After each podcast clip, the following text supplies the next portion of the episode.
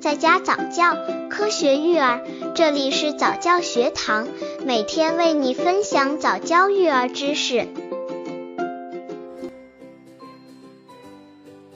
宝宝为什么会呕奶？呕奶后怎么办？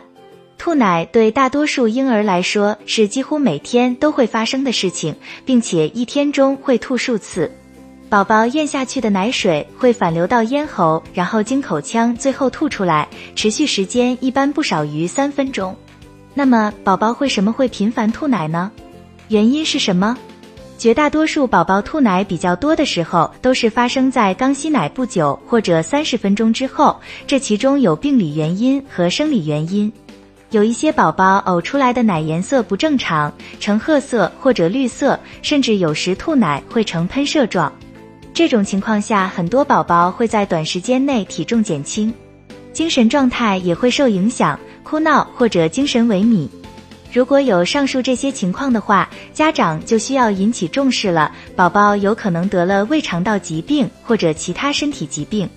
这种情况下，宝宝吐奶会非常难受，父母们要及时带宝宝去医院就医。再来说说生理原因，比较常见的一种是由于宝宝食道和胃之间的贲门还未完全发育成熟，同时身体要排出残存体内的一些黏膜，所以吃奶的时候会发生呕吐现象，这是其一，也是比较常见的一种呕奶原因。其二就是一次吃的太多，吃完后又直接平躺，这种情况下也会出现吐奶的现象。刚接触早教育儿的父母，可以到公众号早教学堂获取早教育儿课程，让宝宝在家早教，科学育儿。宝宝呕奶后怎么办？